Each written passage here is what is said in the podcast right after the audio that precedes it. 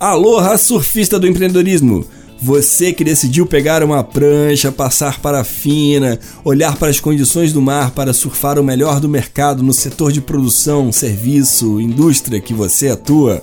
Bem-vindo a esse podcast que vai dedicar reflexões, análise, informações, entrevistas para o empreendedorismo e os empreendedores. Aqui vamos tratar de uma cultura e uma cultura que tem a ver com fluxo tem a ver com a possibilidade de dar o melhor de si para obter os melhores resultados. Aquele tubo, aquele kickback, aquela sensação de satisfação por um objetivo alcançado. Muito bem-vindo ao Surf do Empreendedorismo.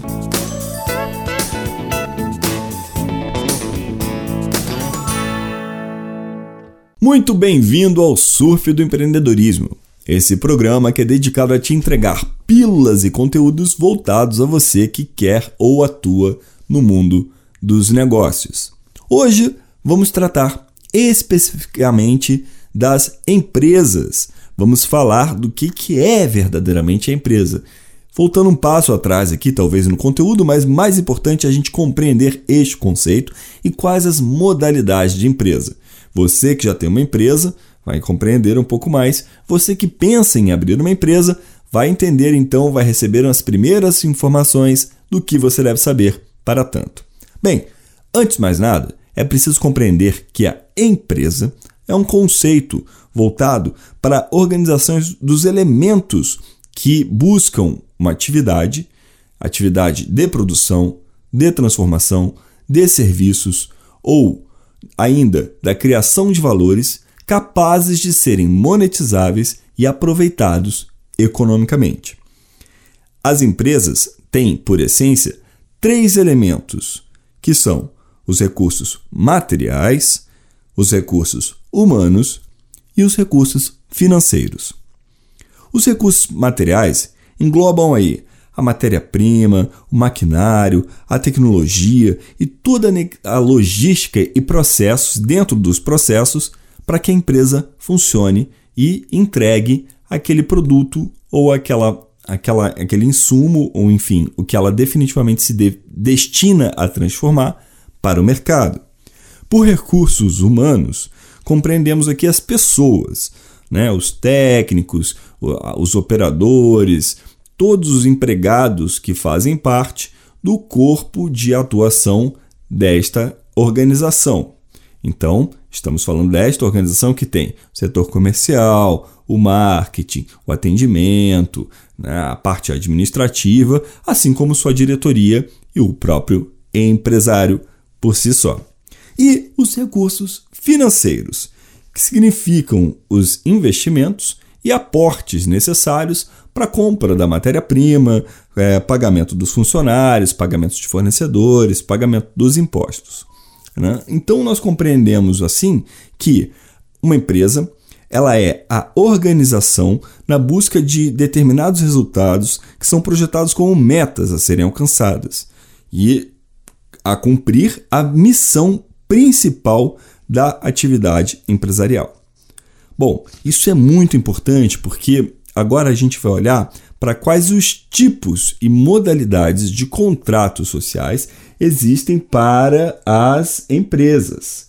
Então nós temos que a gente tem o microempreendedor individual, a gente tem o empresário individual, a gente tem a empresa individual de responsabilidade limitada, chamadas EIRELIs, a gente tem as sociedades simples e a gente tem a sociedade empresária com no mínimo dois sócios. Bom, Antes disso, eu quero tratar ainda também da natureza das empresas. A empresa pode ser de natureza privada, quando ela é de capital de uma pessoa é, jurídica ou física que não tem vínculo com a administração pública. Ela pode ser de natureza mista, quando ela tem recursos privados ou recursos de naturezas públicas, e ela pode ser de natureza pública, quando é uma empresa criada pelo Estado, seja ele um ente do município, o ente federa federativo do estado, o ente federativo do governo federal, propriamente dito. E bem, quem é o microempreendedor individual? A figura do MEI foi criada para trazer para o mercado formal profissionais prestadores de serviços que antes eram tidos na informalidade. Então, o microempreendedor individual é um único sócio empresa. Na verdade, é o indivíduo que passa a deter um CNPJ. Este microempreendedor pode ainda contratar uma pessoa, um auxiliar, e tem um limite de faturamento anual que não pode ultrapassar o valor total de 81 mil reais. Ou seja, durante todo o ano de faturamento desta atividade empresarial, desta atividade empreendedora que tem o cadastro nacional da pessoa jurídica, o faturamento não pode ultrapassar 81 mil, senão ele muda de regime jurídico, ok? Bom, e aqui a gente vai então para a figura do empresário individual. A empresa individual é uma uma extensão da figura do microempreendedor individual, mas que ultrapassa o limite dos 81 mil, podendo chegar até 361 mil reais de faturamento anual. Então, a característica é que a responsabilidade da empresa aqui, é preciso observar que a responsabilidade desse CNPJ ela é ilimitada. Significa dizer que o indivíduo empresário responde pelos, pelos riscos da atividade empresarial. Ou seja, aquilo em que esta empresa se responsabilizar, o patrimônio deste empresário responderá por esta responsabilidade. Ok? Bom, temos então a empresa individual de responsabilidade limitada. A Eireli. Esta empresa também tem um único dono. Porém, neste modelo empresarial, o patrimônio do sócio não responde pelas dívidas das empresas. As, as dívidas são vinculadas à figura do capital é, da própria empresa exclusivamente. Aquilo que é declarado no seu contrato social, tá bom? Bem, e aí temos então a sociedade simples. A sociedade simples é formada por um mínimo de dois sócios que terão responsabilidade patrimonial ilimitada. Desta maneira, os sócios são responsáveis a cumprir as obrigações financeiras com bens pessoais, além do capital empresarial. Então, da mesma maneira lá que o empresário individual responde pela empresa com seu patrimônio, aqui na sociedade simples, esse indivíduo também responde com seu patrimônio. E o faturamento anual de uma sociedade simples não pode ultrapassar 4 milhões e 800 mil reais. E, por fim, a figura da sociedade empresária. A sociedade empresária se constitui com um mínimo de dois sócios. A responsabilidade financeira é apenas aquilo que é do capital integralizado e os sócios é, são passíveis de cumprir as responsabilidades da empresa a partir de casos específicos e bem determinados, como fraude a credores, é, como irresponsabilidades de ordem ambiental em determinados crimes ou responsabilidades ambientais, que existe o chamado a chamada desconsideração da personalidade jurídica, que significa ultrapassar os limites patrimoniais da empresa para se alcançar o patrimônio do sócio para ressarcir ou, ou reaver os danos causados pela atividade empresarial. Trataremos em outro episódio aqui das externalidades e vamos falar um pouquinho desse risco, que significa aquilo que a atividade empresarial pode impactar na vida dos outros e que eventualmente ela tem que responder juridicamente e financeiramente para ressarcir. Bom, as sociedades é, empresárias elas podem ser em caráter limitado ou sociedades anônimas.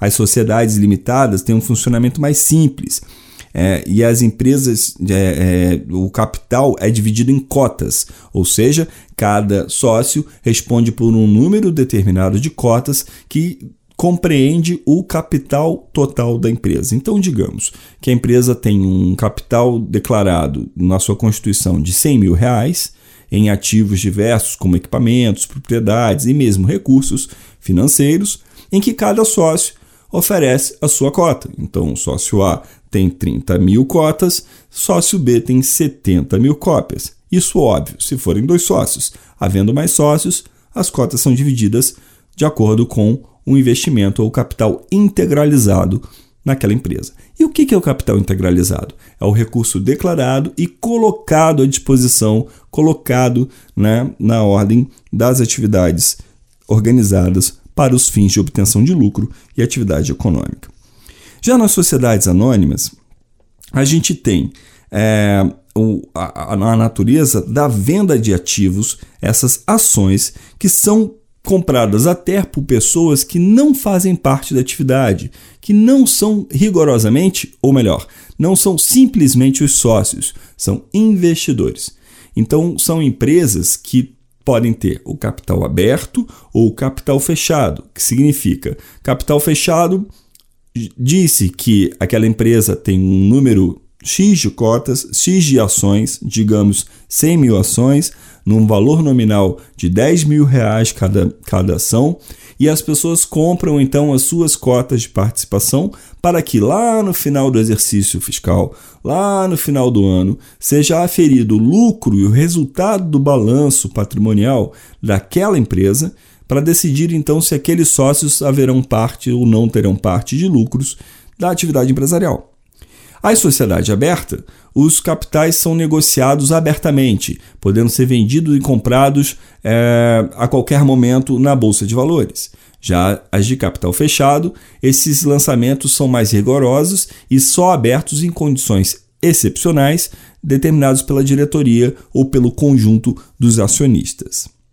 Bom, então nós vimos hoje que as empresas é, têm a natureza jurídica de acordo com seu aporte, a capacidade de seus, é, seus setores e como que é dada a relação é, societária entre os participantes da atividade, desta organização de fatores humanos, financeiros e físicos, materiais. E vamos então olhar agora, por fim, no episódio de hoje, sobre em quais setores as atividades empresariais, ou melhor, as empresas, atuam. Nós temos a figura do setor primário que são os setores destinados a atividades de exploração recursos naturais ou venda de matérias-primas para outros setores, como a pesca, a agricultura, é, por exemplo, que fornecem a outras atividades né, a, a sua matéria-prima. Também ações extrativas como é, madeireiras, é, pedreiras, né, que são atividades que estão no setor primário. Como setor secundário, nós temos as empresas que beneficiam, fabricam produtos industrializados e vendem-os aos consumidores. O vestiário, a tecnologia, a alimentação, que fazem processos de transformação. São então entendidas como atividades do setor secundário. E por setor terciário, notadamente conhecidas empresas da área do comércio, da venda dos produtos ou da prestação de serviços o comércio em geral, os profissionais autônomos, são os exemplos do setor terciário. E por que compreender isso? Porque assim você vai poder dimensionar ou compreender para quem a sua empresa atua, como ela atua, onde ela atua. Se ela está em qual dos setores, qual é o modelo contratual mais apropriado. Qual é o modelo de relação que se dará na relação de negócios a negócios, o que se chama de B2B ou business to business? Ou seja, a tua empresa vende para outra empresa, ela é fornecedora de uma outra atividade produtiva, ou comércio ou serviço? Pense bem sobre isso, porque isso é decisivo em qual modelo e de qual forma você vai constituir a sua empresa.